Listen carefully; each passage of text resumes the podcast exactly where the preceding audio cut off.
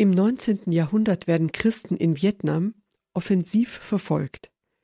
Kaiser Min Mang beginnt damit, seit seinem Regierungsantritt, nachdem sich das Christentum seit Anfang des 17. Jahrhunderts ausgebreitet hatte.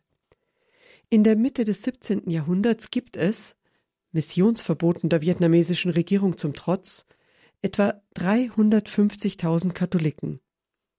Ende des 17. Jahrhunderts kommen vermehrt Orden nach Vietnam, darunter auch die Dominikaner. Manche Seminaristen und Diözesanpriester werden in den dritten Orden der dominikanischen Familie aufgenommen. So wie auch unser heutiger Glaubenszeuge Augustin Schöffler, nach Name und Herkunft ein Deutscher. Geboren im deutsch-lothringischen Mittelbronn im heutigen Nordosten Frankreichs, besucht er zunächst eine Schule nahe bei Nancy. Danach studiert er am großen Seminar in Nancy Philosophie und Theologie und tritt dem dritten Orden der Dominikaner als Tertiar bei. Vor seiner Priesterweihe wird er in die Pariser Gesellschaft der Auswärtigen Missionen aufgenommen. Bald trägt er seinen Oberen seinen Wunsch vor, in Tonking im Norden des heutigen Vietnam missionieren zu dürfen. Mitte des 19. Jahrhunderts trifft er nach einer strapaziösen Schiffsreise dort ein und erlernt als erstes die Landessprache.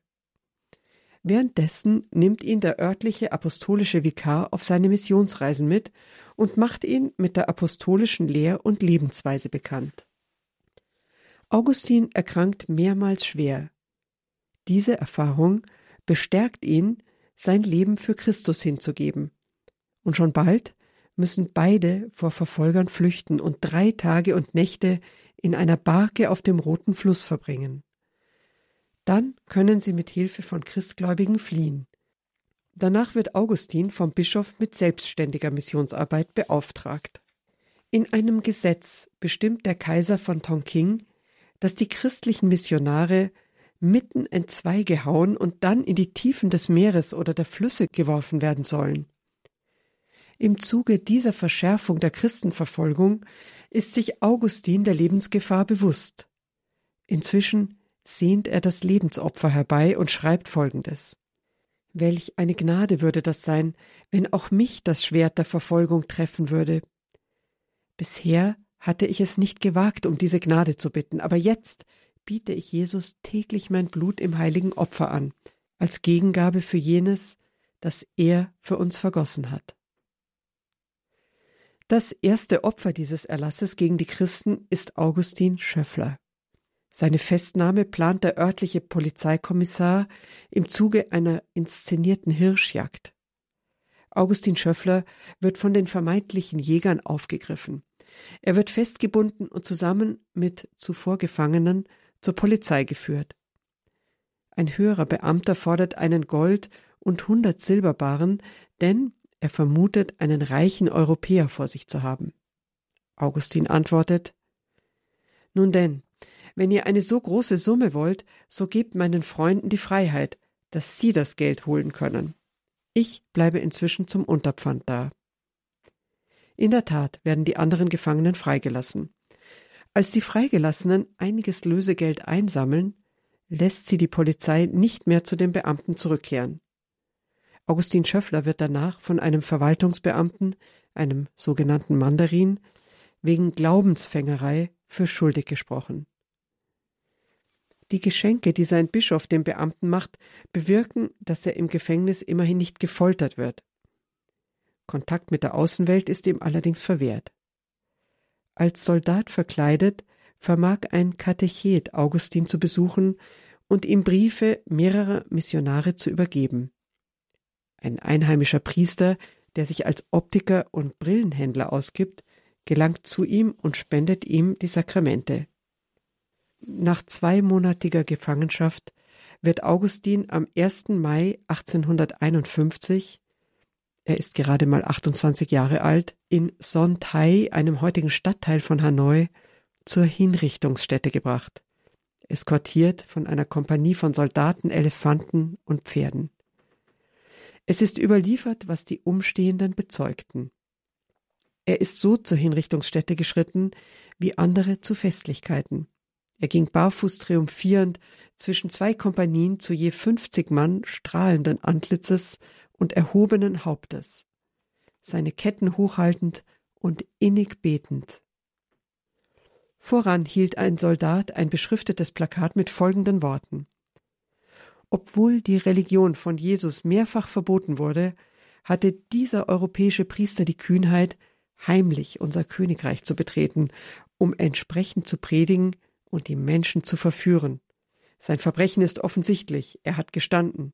Deshalb ist er, wie sein Verbrechen zeigt, schuldig. Wir ordnen an, dass er enthauptet und sein Körper in den roten Fluss geworfen wird.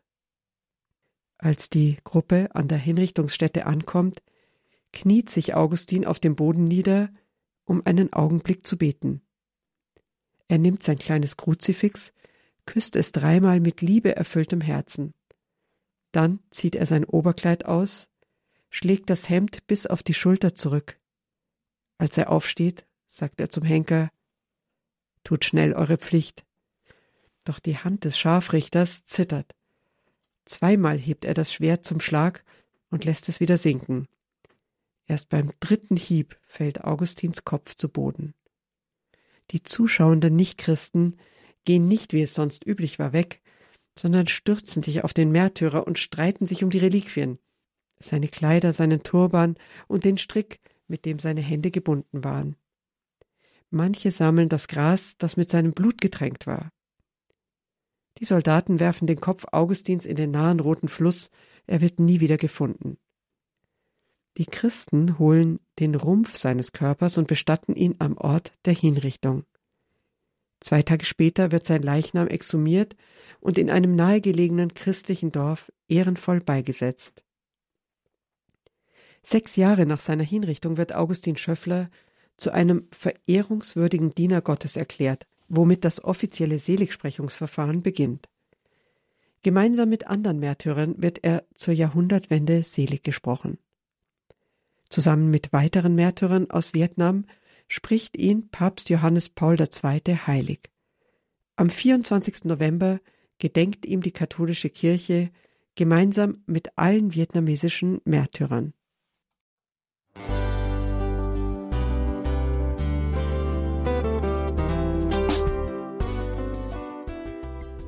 Liebe Zuhörerinnen und Zuhörer, Vielen Dank, dass Sie unser CD- und Podcast-Angebot in Anspruch nehmen.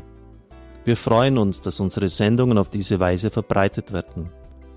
Dieser Dienst ist für Sie kostenlos. Für uns ist er allerdings mit einem nicht unerheblichen finanziellen Aufwand verbunden. Deshalb sind wir für jede Spende dankbar. Alle Bankverbindungen unserer Spendenkontos können Sie über unsere Homepage horeb.org unter dem Menüpunkt Spenden einsehen. Dort besteht auch die Möglichkeit, online zu spenden. Natürlich nach den neuesten Sicherheitsstandards. Sie können diese Informationen auch bei unserem Hörerservice unter der Telefonnummer 08328 921 110 erfragen. Ich wiederhole die Rufnummer 08328 921 110. Vergelt's Gott für Ihre Unterstützung. Ihr Pfarrer Kocher.